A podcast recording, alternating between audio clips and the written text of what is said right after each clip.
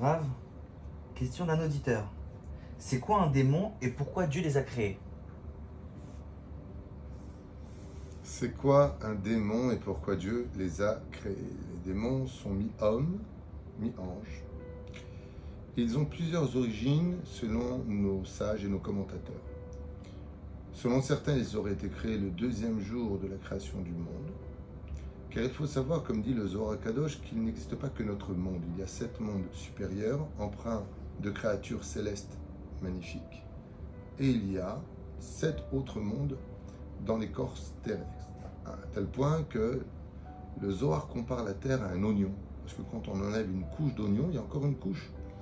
Et les démons viennent d'en bas. Il n'y a pas d'extraterrestre. Il y a des êtres qui existent. Le but, de façon générale, de toutes ces créatures, c'est de louer Dieu. Ils chantent en l'honneur de Dieu.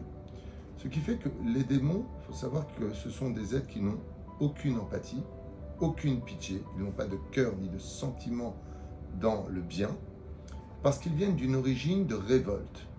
La mère des démons s'appelle Elialité, on ne peut pas prononcer son nom, si ce n'est que dans l'étude, et Elialité, selon la tradition kabbalistique, aurait été la première femme de Adam Arishon, et étant donné qu'elle a été répudiée devant Adam Arishon, elle est devenue, étant donné qu'elle devait être femme et reine du monde, à l'image de Ève, M. Kolcha est la mère de tous les vivants, eh bien, elle est devenue une reine spirituelle, donc un ange maléfique, parce qu'elle s'est révoltée contre le fait d'avoir été répudiée par Adam Arishon pour lequel elle a été créée.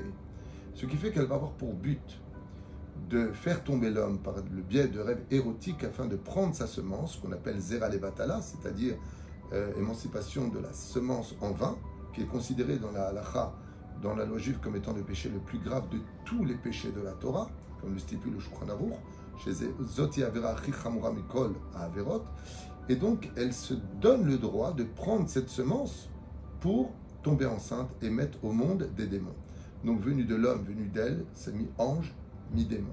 Ce qui donne d'une certaine façon l'opportunité à ces êtres spectres qui vivent en parallèle des mondes dans lesquels nous nous vivons de ne pas pénétrer notre univers sauf si on leur ouvre la porte. Qu'est-ce qui ouvre la porte aux démons? Tout simplement la débauche sexuelle de façon absolument flagrante, euh, les malédictions à la maison, les insultes, tout ce qui touche aux interdits de la Torah ouvre la, la porte d'une certaine façon à ces spectres très dangereux qu'il est strictement interdit d'inviter, comme de parler avec les morts. On ouvre une ouverture, le Ouija, qui est une, malheureusement une dimension qui ouvre la porte parce qu'on les invoque, on les invite à rentrer. On leur demande est-ce que vous êtes rentrés? Donc on leur permet de rentrer notre univers, et une fois que c'est fait, eh bien ça deviendra très difficile de s'en débarrasser, et encore pire, de les renvoyer dans leur monde. Mais il existe d'autres sortes de démons. Les Réchaïm, les mécréants de ce monde, ne sont même pas acceptés du ciel. Euh, contrairement à la théologie de d'autres religions où Dieu est bon et qu'il reçoit tout le monde, c'est vrai, mais ce n'est pas tout à fait vrai à un deuxième degré. C'est-à-dire que les anges qui se battent en l'honneur de Dieu ne permettent pas à l'âme, quand elle quitte le corps, de pouvoir s'élever. Et donc ça devient des, âmes qui errent. Et étant donné qu'elles ont été elles-mêmes démoniaques dans ce monde, manque d'empathie, humiliant, euh, voleurs, arnaqueurs, qui n'ont pas eu de pitié de faire pleurer les autres, alors qui se ressemblent s'assemblent.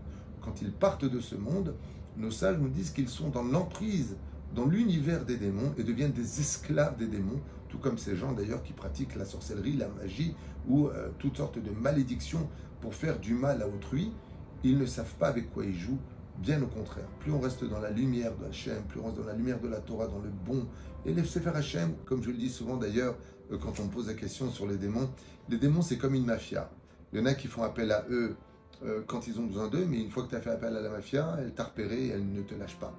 De la même façon, quand quelqu'un fait appel à la sorcellerie, et aux incantations comme le vaudou par exemple, ou d'autres euh, pratiques, eh bien, ils invoquent ce que eux appellent les esprits de la forêt, comme on le voit en Amazon, qui ne sont pas du tout des esprits, ce sont vraiment des démons, et d'ailleurs qui on peut reconnaître par rapport à leur pied de poule ou leur pied de, de veau, euh, ils ont une démarche très spéciale, et eh bien malheureusement, ils ne savent pas beaucoup faire de bien. Ils attaquent et se procurent chez les humains des esclaves. Alors on y croit, on n'y croit pas, c'est un sujet euh, pour lui-même. Mais en tout cas, ce que je vous dis, c'est ce que nous livre entre autres le Talmud et d'autres livres qui parlent de ce sujet-là. Rabbi Shimon Bar Yochai euh, utilisait aussi bien les anges que les démons. Mais quand on s'appellera Rabbi Shimon Bar Yochai, on pourra le faire. Lui était à un tel degré qu'il avait une shlita, le roi Salomon. Lui-même a essayé de se frotter avec Ashmadaï, roi des démons, et ça lui a coûté un exil de 7 ans, puisque les démons peuvent tout à fait prendre la forme d'un animal ou même de nous-mêmes, se faire passer pour nous-mêmes. Je finirai juste avec une chose importante qui serait aussi très intéressante à retenir, c'est qu'il existe dans le Talmud deux sortes de démons. Il y a les mazikim et les matzrikim. Les mazikim sont des démons qui sont absolument démoniaques, c'est-à-dire ce sont eux qui veulent absolument faire mourir celui qu'ils peuvent posséder, ruiner une personne au niveau de son mazal, au niveau de sa chance, le rendre esclave jusqu'à le plonger dans le désespoir et l'amener au suicide pour posséder son âme.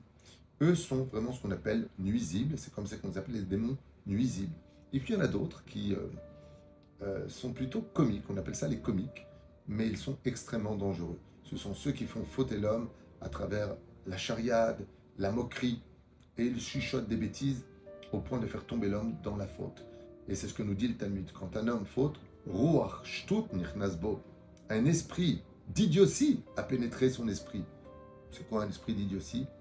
Ce n'est rien d'autre que un démon comique qui se sert de lui pour surfer sur la, sur, la, sur la douleur des autres, sur la faiblesse des autres, toujours à se sentir supérieur. Et tout cela vient du fait qu'on les invite. C'est pour cela que plus on se remplira de Torah, de patience, de sagesse et d'humilité, et plus on les éloignera. Plus on vivra dans l'obscurité de notre bêtise, dans la vulgarité de nos nerfs, et que on laissera grandir chez nous euh, l'envie des honneurs de ce monde, de la jalousie, de tout m'appartient, et plus on deviendra un serviteur de ce côté-là. En fin de compte, chacun choisit un petit peu euh, le camp dans lequel il veut vivre et appartenir aussi bien dans ce monde qu'après la vie. Et Dieu a créé ces deux pôles.